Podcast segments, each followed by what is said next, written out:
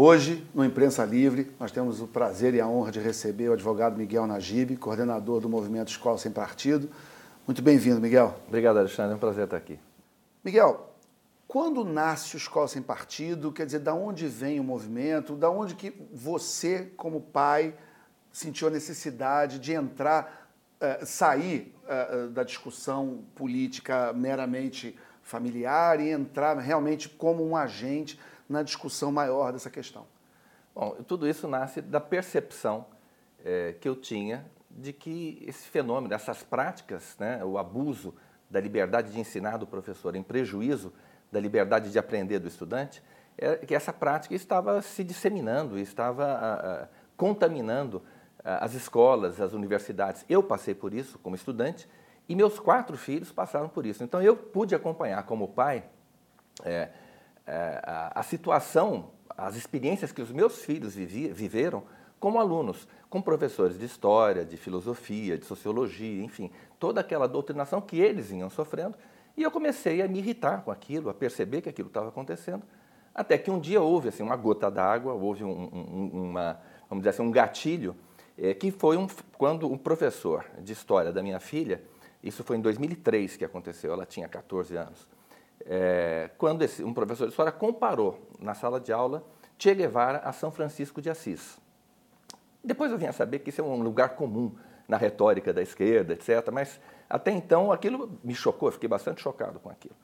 Então eu, o que eu fiz foi redigir uma carta aberta a esse professor é, e, e, fui denunciando o fato, dizendo isso não está certo, isso está acontecendo, isso é errado, isso é, é contra a lei. Aí eu, eu, imprimi algumas centenas de exemplares e fui até o estacionamento da escola para distribuir uma, uma cópia daquele, um exemplar daquela carta aberta aos pais que chegavam para deixar seus filhos na escola.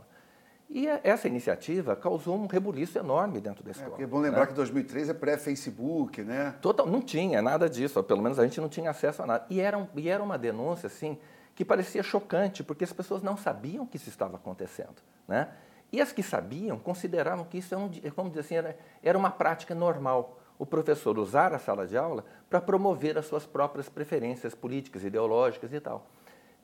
É, é tão normal que em 2008 a, a, o Instituto Census fez uma pesquisa e fez essa pergunta aos pais. Né? E 61% dos pais disseram, responderam, que achavam normal que houvesse proselitismo é, político e ideológico. Por que, que se diz que é normal? Porque eles sabem que acontece. Né? E, e, que, só que na época era um pouco novidade essa denúncia que a gente estava fazendo, né? essa acusação de que isso não estava correto. E aí, é, como eu disse, houve um rebuliço dentro da escola, a escola negou que aquilo tivesse ocorrido, disse que não havia doutrinação, que não havia é, proselitismo político partidário na escola, o que era, não era verdadeiro. É, e eu fiquei com aquilo engasgado. Isso foi em setembro de 2003. Aí, em maio de 2004, eu coloquei a página do Escola Sem Partido na internet. Eu criei uma página para o Escola Sem Partido. Com que objetivo? Com o objetivo de juntar informações a respeito dessa, dessa temática, para dar visibilidade a fatos que ocorrem no segredo da sala de aula. Então, essa foi a, a, a vamos dizer assim, o, o, a, intenção, a origem do Escola Sem Partido. É, o, o propósito era dar visibilidade ao problema da doutrinação nas escolas. E a gente conseguiu. Eu acho que a gente foi muito bem sucedido nesse, nesse objetivo. É, a Escola Sem Partido é absolutamente sensacional. E é interessante a gente mostrar para as pessoas o caminho, quer dizer, vem da sociedade civil, né, um movimento espontâneo da sociedade civil. Agora, você também como advogado, você depois acabou ajudando também a dar um corpo jurídico é, a, a, essa iniciativa. Então, eu queria que você contasse também uh, como é que você chega, então, a propor um corpo de leis ou de normas? Ou, quer dizer, como é, que, como é que a gente sai apenas do pai que percebe que os filhos estão sendo doutrinados para projetos de lei? Como é que esse caminho percorre? Bom, é, é, você observou bem, eu como advogado tinha uma perspectiva jurídica do problema, né? Então, intuitivamente, mesmo sem estudar o assunto a, a fundo, na época eu tinha a percepção de que aquelas práticas eram práticas ilícitas que um professor não pode abusar da presença obrigatória do aluno em sala de aula para tentar fazer a cabeça do aluno, que essa é uma conduta abusiva. Né? Então, essa, isso é uma intuição jurídica que a gente tem de imediato e vê, isso não está certo. Né? E aí, quando eu fui é, me, me, aprofundando no, no, estudo do tema, é, eu cheguei à conclusão é, e eu até confesso que demorei um pouco para chegar, porque eu sou meio burro, eu cheguei à conclusão de que é, tudo aquilo violava a Constituição Federal. Né? Em primeiro lugar, o princípio da impessoalidade, que obriga, que impede um servidor público de usar, a, a, de promover as suas preferências religiosas, morais, políticas e partidárias dentro da repartição pública. Né? Segundo lugar, a liberdade de consciência e de crença dos alunos, cuja presença em sala de aula é obrigatória. Então, se a Constituição diz que a liberdade de consciência e de crença é inviolável, então um professor não pode se aproveitar da presença obrigatória do aluno para fazer catequese, para fazer pregação política, religiosa e, e partidária, porque isso violaria a, a, liberdade de consciência e de crença daquele estudante que é obrigado a escutar o discurso do professor. Então, quando eu fui percebendo essas. Você, é... Inclusive, ser é avaliado por isso, né? Sem dúvida, e depois tem que responder se está certo ou se está errado. O professor vai avaliar o aluno em função da coincidência ou não das respostas com as opiniões do professor, o que é um absurdo. Né? Não tem... Isto é uma coisa, digamos, flagrantemente ilegal e inconstitucional. Então, é, quando eu me dei conta do caráter ilícito dessas práticas, eu tive uma ideia de colocar um cartaz nas salas de aula com seis deveres do professor. Na época nem eram seis, eram cinco ou eram dez, enfim. Mas de colocar um cartaz avisando quais eram os deveres do professor. Entre, entre os deveres, entre eles, o dever de não fazer propaganda político-partidária em sala de aula. O dever de não favorecer e não prejudicar os alunos em razão das suas opiniões religiosas, políticas, morais, etc. Então, é, é, é, óbvio que esses deveres já existem, mas um aluno, de, às vezes de, de 12, 13, 14 anos de idade, não sabe disso. E como ele está acostumado com essas condutas por parte dos seus professores, ele acha aquilo natural. Não é?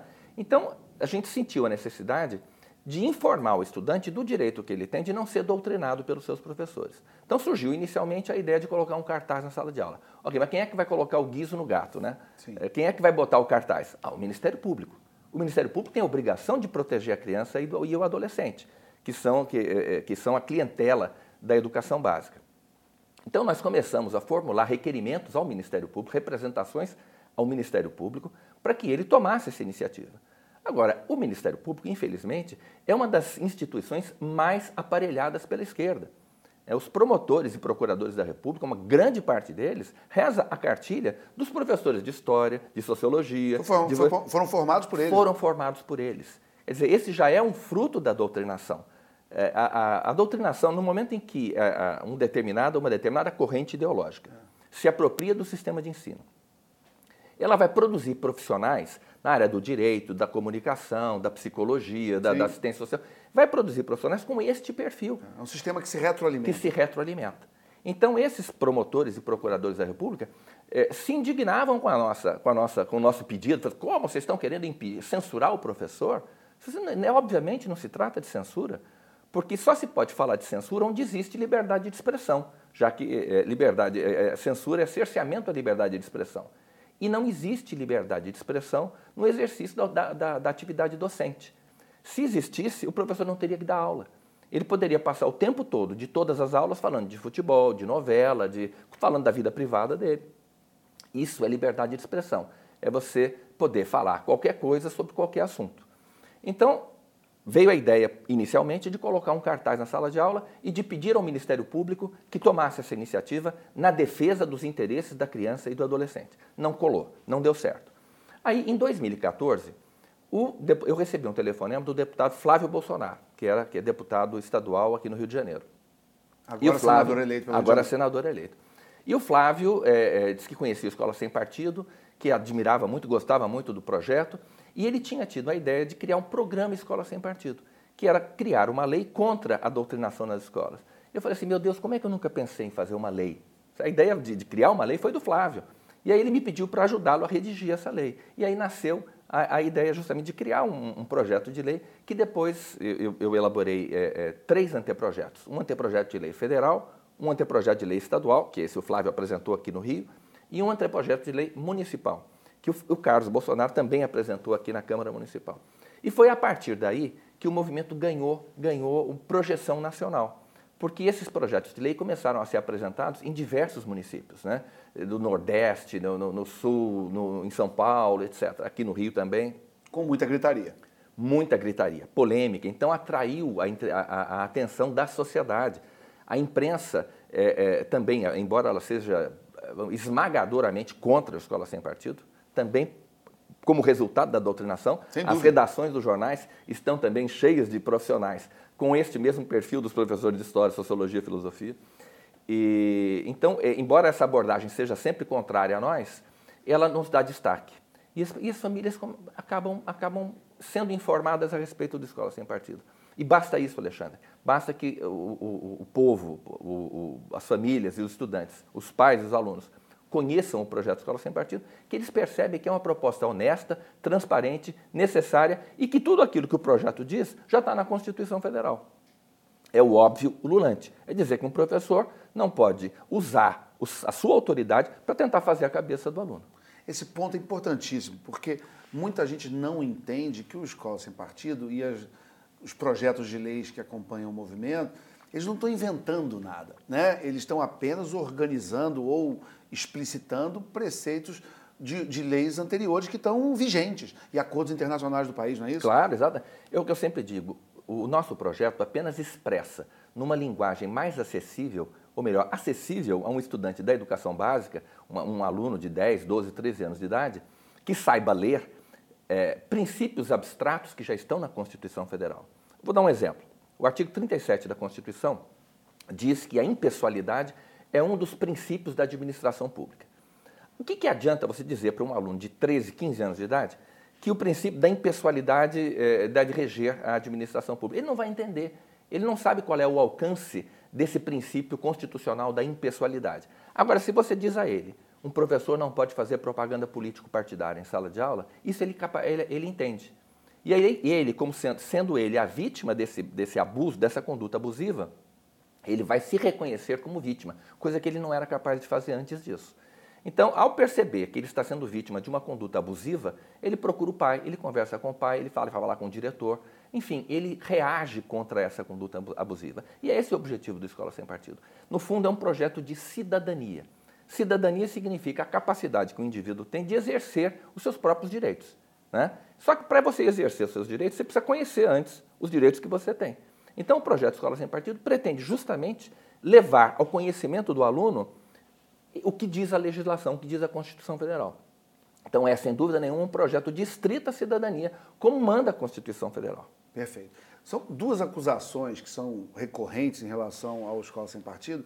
Uma já foi abordada, que é ser um projeto, lei da mordaça, censura, né? isso a gente ouve com alguma regularidade, acho que você já respondeu e a outra que seria um projeto de direita ou as, transformar a escola numa não, numa, não tirar os partidos, mas colocar e doutrinar por uma cartilha, uma ideologia de direita. Como é que você responderia? Essa, essa, essa afirmação é feita por quem não leu o projeto ou por quem leu, mas pretende distorcê-lo. Né? É, o projeto Escola Sem Partido é 100% sem partido. Eu desafio qualquer pessoa a apontar na nossa proposta uma regra que, que tenha o objetivo de, de favorecer um dos lados da disputa é, política, partidária, ideológica que existe é, na, na, sociedade brasileira. Ele é 100% sem partido, vale para a esquerda, para a direita, para a religião A, para a religião B, não interessa. Mas ele é um projeto ideológico, no sentido de que ele reproduz a Constituição, normas da Constituição Federal, que são normas ideológicas. A Constituição Federal é um documento ideológico. Quando a Constituição assegura o pluralismo de ideias, essa é uma escolha ideológica. Assegura a liberdade de consciência e de crença é uma, é uma, é uma escolha ideológica. A impessoalidade também é uma escolha ideológica. Nada disso existe, por exemplo, em país comunista. Não existe liberdade de consciência e de crença, não existe impessoalidade e não existe pluralismo de ideias. São escolhas ideológicas que foram feitas, por exemplo, pela Constituição de Cuba. Basta abrir a Constituição, você vai ver que está tudo lá. Uhum. Agora, a nossa Constituição, que podia fazer essas escolhas, fez. Então, nós somos um país onde se respeita a liberdade de consciência e de crença, onde se respeita a liberdade de aprender, o pluralismo de ideias, a impessoalidade do Estado.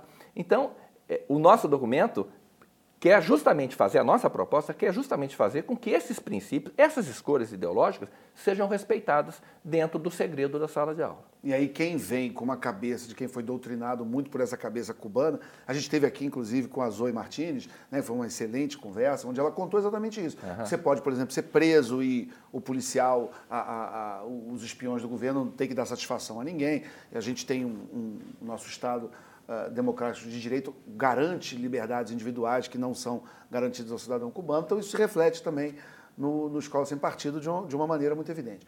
Agora, falando em relação a alguns públicos que são diretamente envolvidos com a discussão: os donos de escola, os professores, os alunos, os pais. Qual desses, quais desses públicos, ou se algum, está mais a favor ou mais contrário e por quê? As, os pais estão a favor da escola sem partido. Eu acho que é, o nosso, o, o, vamos dizer assim, os nossos apoiadores em maior número estão entre os pais, porque na verdade os pais amam perdidamente os filhos e querem o melhor para os seus filhos, né? Os professores, é, eu, eu, eu acho que há professores que são contra a escola sem partido porque porque caem na conversa do sindicato de que o projeto Escola Sem Partido é a lei da mordaça. Não é lei da mordaça coisa nenhuma. Né? Porque não pode haver. Mordaça significa censura e não pode haver censura onde não existe liberdade de expressão. E eu demonstro facilmente que não há liberdade de expressão no exercício da atividade docente. Então, uma parte dos professores se cai na conversa do sindicato, que lucra com, a, com, com essas práticas dentro das escolas, né? cai na conversa dos políticos, de alguns de, de segmentos de, de, da, da, política brasileira, que também tiram proveito da doutrinação e ficam contrários ao projeto Escola Sem Partido. Uma grande parcela dos professores também sabe que nós temos razão, mas tem medo, se sentem acuados dentro das escolas, porque eles não, não, não estão habituados a verbalizar o seu pensamento, são também perseguidos é, dentro das escolas por esses, por esses militantes disfarçados de professores que hoje em dia estão é, em grande número dentro do sistema de ensino. É, e os estudantes, que são as vítimas da doutrinação. Os estudantes, aí é, é um problema sério, porque os militantes fazem a cabeça dos alunos e colocam os alunos contra a escola sem partido. Então veja, veja o paradoxo. O projeto Escola Sem Partido diz o seguinte: o professor não pode prejudicar um aluno em razão das suas convicções políticas, ideológicas, religiosas, morais e partidárias. Como é que um estudante pode ficar contra uma lei que diz que um professor não tem o direito de prejudicá-lo em razão das suas ideias, das suas convicções políticas, ideológicas, morais? É claro que o projeto Escola Sem Partido é um projeto a favor do estudante, não é? Só que o professor, com a sua capacidade, com o seu poder de influência sobre o estudante, consegue, de algum modo, enfiar na cabeça do aluno de que aquilo ali é contrário aos seus interesses, de que ele vai perder com o projeto Escola Sem Partido. Pelo contrário, ele vai ter mais liberdade, ele não poderá ser perseguido por um professor por discordar do professor. Numa questão em que possa ser. É claro que ninguém pode discordar, Alexandre, em matemática. Sim. 2 mais 2 igual a 4. Não dá para discordar dessa conta. Agora, quando se trata, por exemplo, de convicção política, religiosa, moral e, e, e, e partidária, o aluno tem liberdade de discordar do seu professor, não pode ser perseguido por isso. Então, é óbvio que o nosso projeto é a favor do estudante. O estudante é, o, é, é a preocupação principal da escola sem partido. A liberdade de consciência e de crença, o direito do estudante ao pluralismo de ideias, conhecer o lado A, conhecer o lado B, sempre que existe uma questão controvertida. Então, é, não tem cabimento. E, no entanto, o poder de influência de, dos professores, dos militantes, é tal que eles conseguem manobrar é, é, a cabeça desses alunos. Infelizmente, isso vem acontecendo. E os alunos, uma grande parte desses alunos, também influenciada pelo movimento estudantil, porque o movimento estudantil é um braço dos partidos que lucram com a doutrinação nas escolas, nós, todo mundo sabe disso. Sim, que é uma fábrica de militantes. É uma fábrica de militantes. Então, este movimento, o aluno fica cercado e acaba, é, por, por insegurança, por é, timidez, acaba às vezes seguindo a, a manada. Então, eu acho muito importante que o estudante perceba que o projeto Escola Sem Partido é um projeto que defende os direitos do estudante. O direito à liberdade de consciência e de crença, que é o principal, a principal liberdade garantida pela Constituição. É a liberdade de consciência e de crença. Você pode não ter o direito de falar o que você quer, mas você tem o direito de pensar o que você quer. E ninguém pode entrar, né, tentar invadir a consciência do indivíduo para colocar lá dentro o que quer que seja. Isso é uma liberdade. Muitas vezes a revelia dos pais, né? Não, contrariamente, criando inclusive conflitos dentro da família. Né? É muito comum, eh, porque a, a, a, a, gente fala em doutrinação ideológica, mas as escolas estão sendo usadas também para, para executar um projeto de engenharia social, para mudar a mente das, da, das, da, dos alunos, para que eles passem a aceitar como naturais, como normais, condutas que os pais consideram e que as religiões consideram que não são normais, que não são lícitas do ponto de vista moral e que constituem até mesmo pecados graves. Então, o que, que eles estão, o que, que esses, esses, essa militância está querendo fazer? está querendo apagar, da, da, da, vamos dizer assim, do, do senso moral do, do, do, do indivíduo aquilo que ele, a noção de certo e de errado. Então, às vezes, é, isso vem acontecendo, né?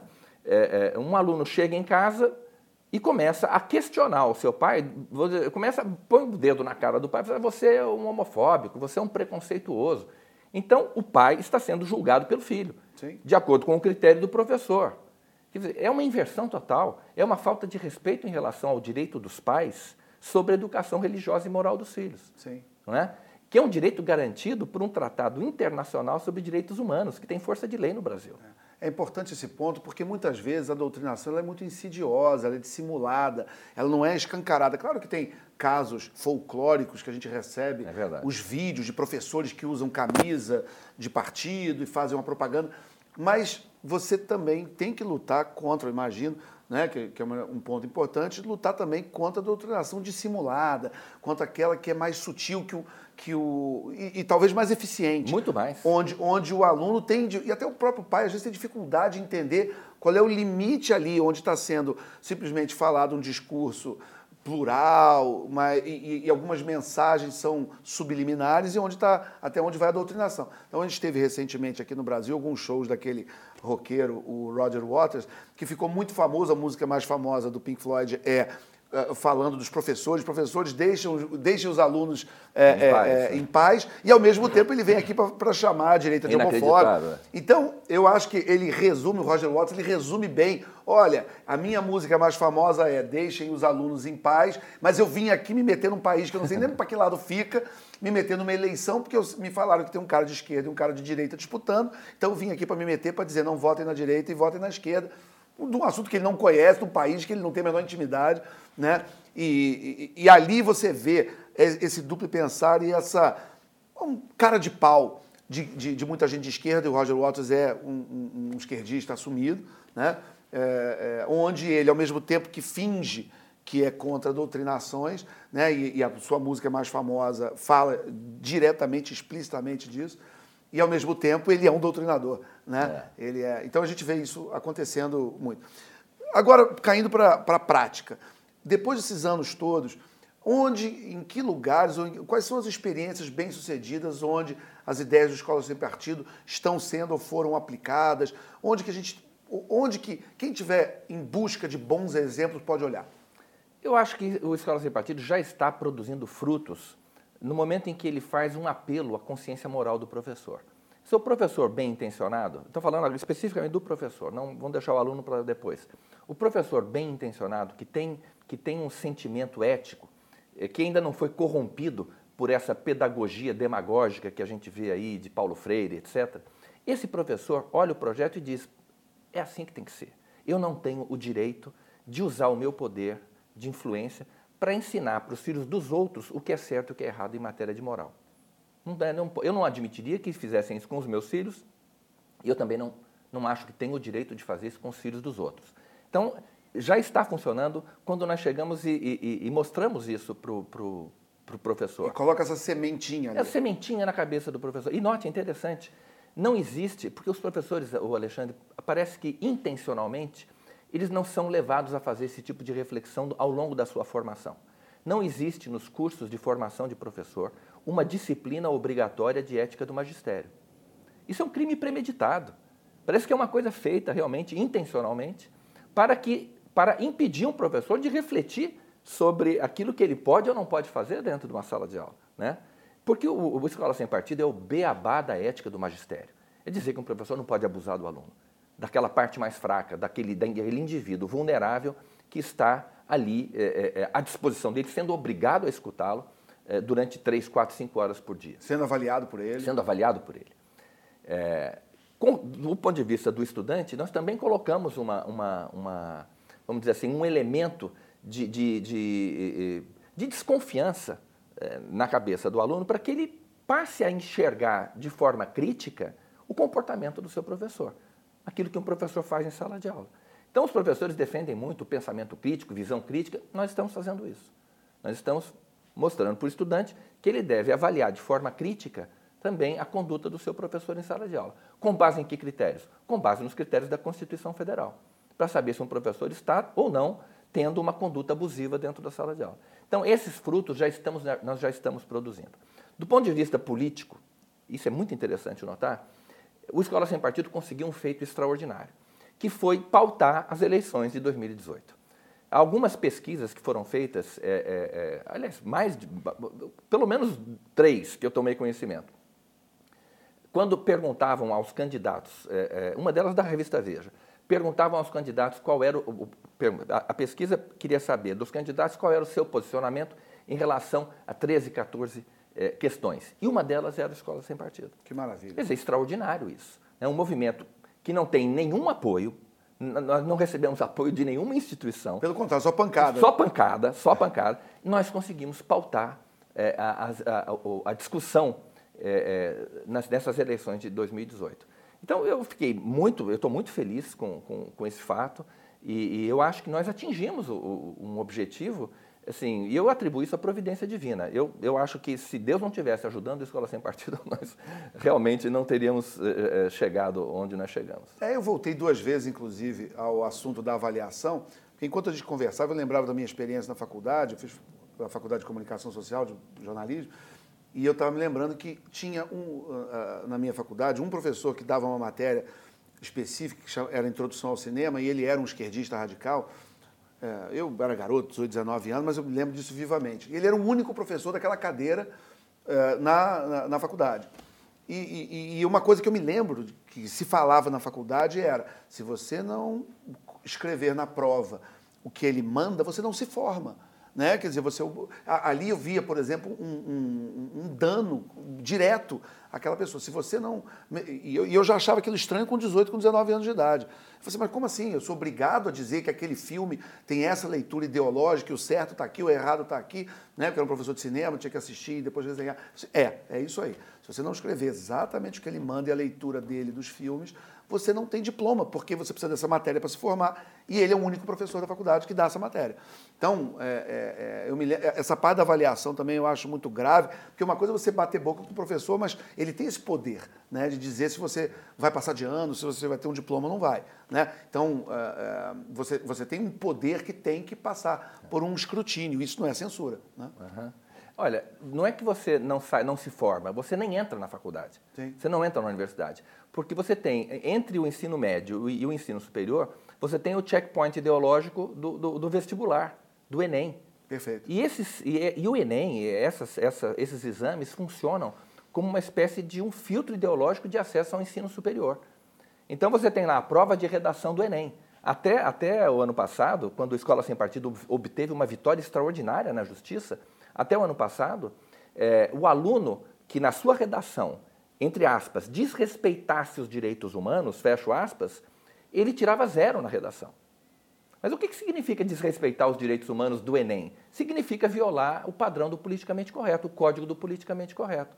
Então, se um aluno expressar uma ideia politicamente incorreta, pumba, zero. Ele não vai para a faculdade, não entra. Então, o, o, que acontece é o seguinte: é um, é um claro cerceamento à liberdade de opinião do aluno, e a liberdade de consciência e de crença do aluno. Inconstitucional. Né? Não, é totalmente inconstitucional. E nós tivemos uma vitória, ainda provisória, mas eu acredito que o Supremo vai manter essa, essa decisão.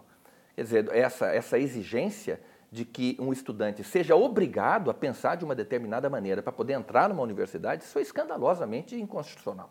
Perfeito. Quando a gente fala escola sem partido, evidentemente vem à cabeça política. Mas não estamos falando apenas de política, né? A gente está falando também de moral e de religião, Sim. né? Então, por exemplo, uma, uma questão que, que ganhou muita uh, uh, ganhou muito da espaço na discussão política foi, por exemplo, a história que foi apelidada do kit gay, né? Como é, como é que essa, na visão do Escola Sem Partido, houve é, é a, a, as questões de, de, educação sexual, até onde o professor pode ir, não pode, aonde que o Escola Sem Partido se posiciona especificamente nas questões eh, morais e de, vamos, chamar de educação e doutrinação sexual eh, dentro de sala de aula. O nome Escola Sem Partido, quer dizer, quando o, o, a página de Escola Sem Partido foi criada, e vem daí o nome, da, o nome do movimento é o nome da página, a nossa preocupação imediata era a questão político e partidária. Né? E aí a gente foi percebendo, Alexandre, que a questão sexual faz parte da, do debate político hoje que muitos partidos, da extrema esquerda sobretudo, têm a sua agenda, é, é, é, têm na sua agenda política a questão sexual, a questão da orientação sexual, a questão do movimento LGBT, do feminismo, tudo a isso está chamada tá política identitária. Política identitária. Então, tudo isso tá, é, hoje é inseparável. E eu acho que é, o debate político no Brasil dos últimos 10 anos mostrou isso com muita clareza. Não dá mais separar, para separar é, sexo de política. Né?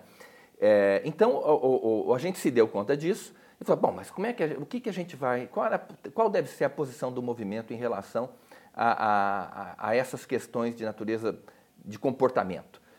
Nós não podemos ter uma postura moralista, que seria absurdo. Então, a nossa postura é uma postura legalista. Né? E o que, que diz a lei a respeito disso? Bom, aí nós temos, o movimento se baseia em duas regras. Né? A primeira delas é o princípio da laicidade do Estado. O princípio da laicidade do Estado significa que o Estado, a máquina do Estado, deve manter uma posição de neutralidade em relação a todas as religiões. Mas o que são as religiões? As religiões são fenômenos eh, culturais que são formados de, de, narrativas, ritos, dogmas e também de, da moralidade. A moralidade cristã é inseparável da religião cristã. Perfeito. É um dos elementos constitutivos da religião cristã. Então, se o Estado começa a usar a sua máquina para promover valores hostis a uma, a uma determinada religião, ele está violando o princípio da laicidade do Estado. Então, todo, por exemplo, o caderno de orientação sexual dos parâmetros curriculares nacionais, que são um documento de 1997, contém vários aspectos que promovem claramente valores hostis à moral cristã. Então, o Estado está violando o princípio da laicidade do Estado. O princípio da laicidade. O governo está violando o princípio da laicidade. Então, se a e é Constituição... interessante porque normalmente eles invertem Inverte, o argumento. Eles invertem eles o argumento. que é a religião que está invadindo. Nós né? não queremos invadir nada, nós só queremos que os nossos valores não sejam desrespeitados dentro da escola. Nós não queremos impor os nossos valores, a, a, e seria, seria ilegal se o, um, um cristão quisesse impor a moral cristã na escola laica. Nada disso, não pode. Mas é, é, é, se um pai chega e diz para o filho em casa, meu filho, isso aqui é pecado, um professor não tem o direito de chegar e dizer pecado não existe.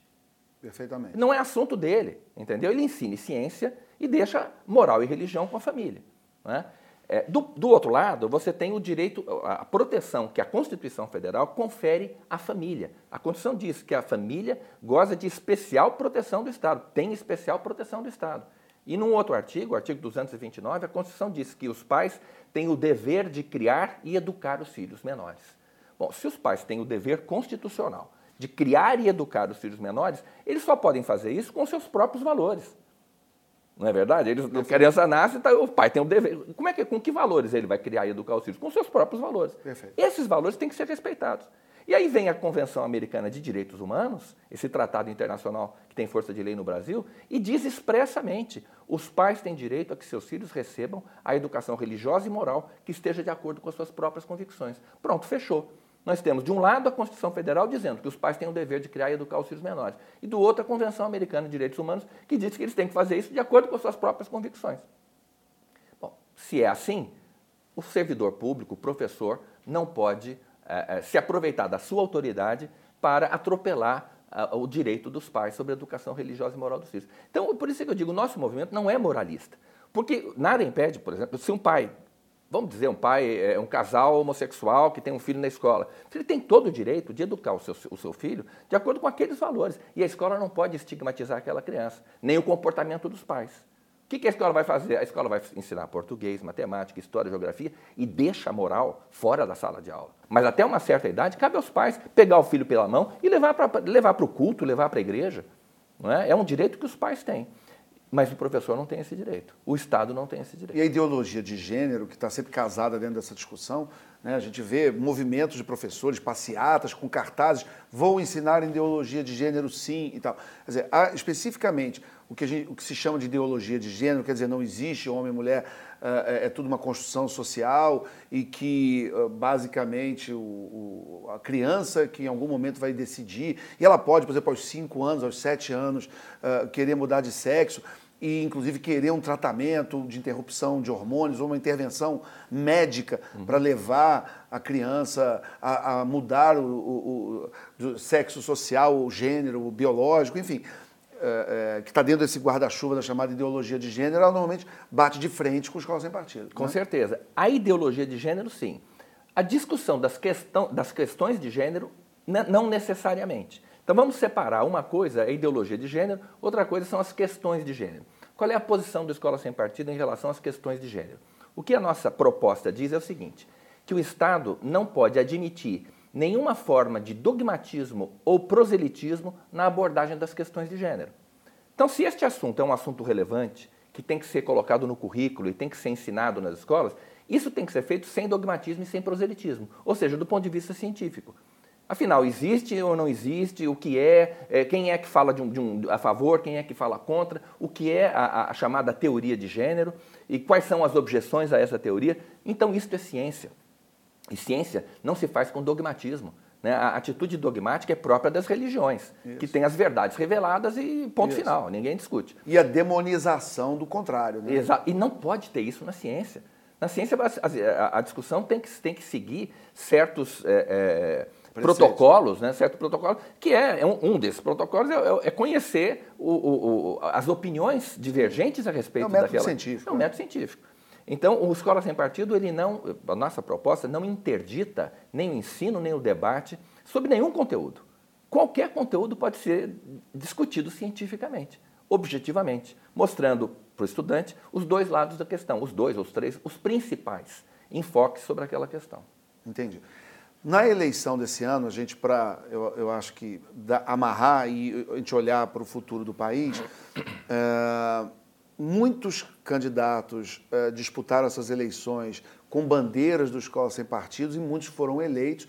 E, pelo que a gente entende, é muito provável pelas pesquisas que o próprio presidente da República, próximo eleito, Jair Bolsonaro, seja um presidente identificado com essa visão uh, para a educação que, que é harmônica com o que pretende o Escola Sem Partido. Então, você especificamente está animado ou otimista em relação ao Brasil uh, e como o Brasil, a partir de janeiro, vai lidar com essas questões que o Escola Sem Partido lida?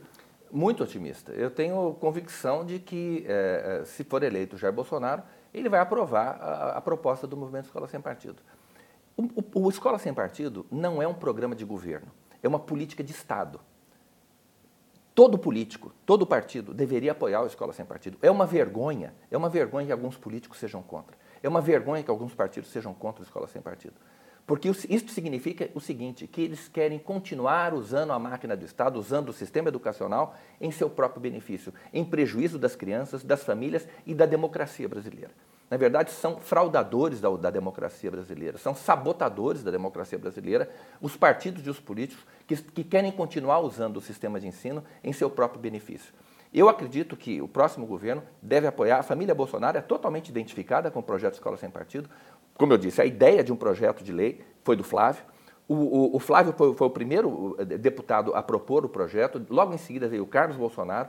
No Congresso Nacional, o, o, o, Eduardo é membro da Comissão Especial da Escola Sem Partido, tem se destacado na defesa do projeto, e o próprio Jair Bolsonaro já declarou várias vezes, aliás, o Jair Bolsonaro, depois dos estudantes, é a principal vítima da doutrinação das escolas. A primeira vítima é o estudante, evidentemente, mas a, a segunda vítima é o Bolsonaro.